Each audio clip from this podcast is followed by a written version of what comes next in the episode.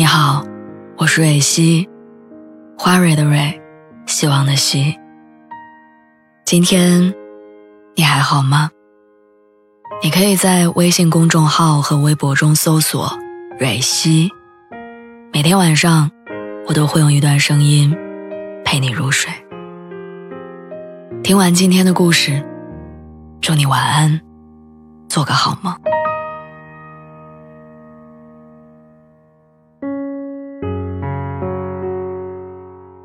你也有过这样的时候吗？和朋友聊天，时常提起，如果回到曾经的某个阶段，做了不一样的决定，人生会怎样？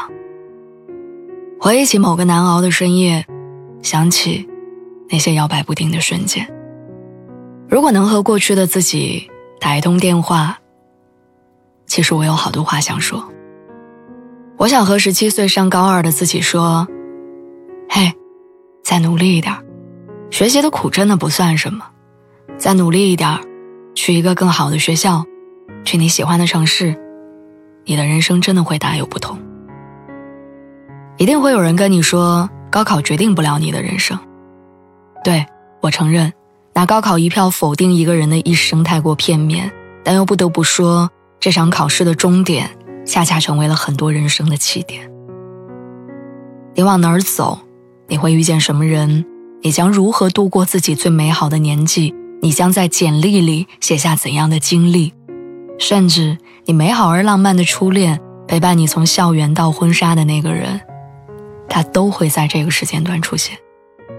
任何一个学校都可以成就爱情，任何四年的学习都能拥有毕业证书，但不同的是，站得高的人，才能看向更远的地方。高级赛道里。才能匹配到强劲的对手，走到不同方向的人，以后大概率是不会再遇见的。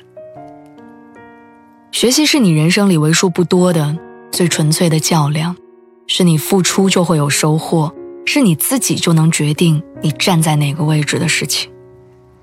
而之后的漫长人生，多的是付出没有收获，多的是言不由衷和身不由己。十九岁和初恋男友分手之后，我曾经躲在大学宿舍里哭得昏天黑地。我无法接受心爱的人离开，更无法原谅感情里意气用事的自己。很长一段时间，我都把这段感情的失败归罪于自己，是我不够好，是我不懂事儿，是我有些幼稚。我尽情感受着失恋的痛，也尽情蹉跎着时光。再也遇不到这样好的人，是我很长一段时间里坚定的事情。但当若干年之后，当我见过人世间的种种悲欢离合，当我不再对人来人走大惊小怪，我很想给十九岁的那个我自己打一通电话，告诉那时候的他，分手不算什么，因为分别是人生的常态。我想告诉那时候的我自己，更好的人他一定存在，但前提是，你要变得更好。失恋就像一场感冒，得过几场病，你就会知道要怎么预防。就算生了爱情的病，也不必太惶恐。你知道的，感冒就算不吃药，七天之后，你也还是会好。二十岁的那年五一小长假，我到北京玩。长假结束十天之后，我姥姥过世。那时候很长一段时间，我都在想，为什么那个假期我不待在家里？那时候我对这个世界的种种充满好奇，唯独对回家没有兴趣。我真想跟那时候的自己打个电话，跟自己说：“姑娘，你别玩了，回家吧。”以后你有很多机会能到北京，过不了几年，你甚至会在那座城市生活，但是你能陪姥姥的时间不多了。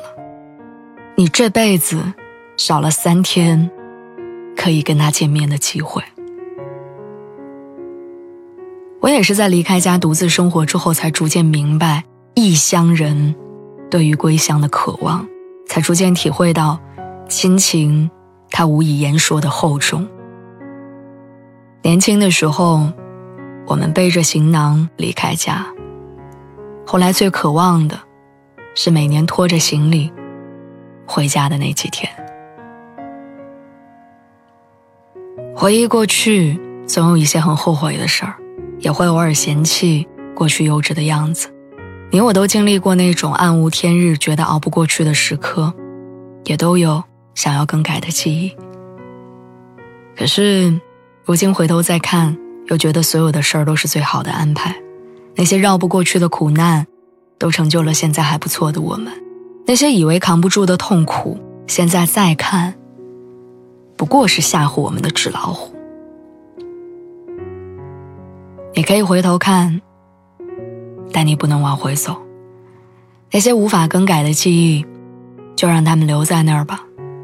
偶尔回去看看，然后提醒自己，珍惜当下。大步向前走吧，晚安，祝你好运，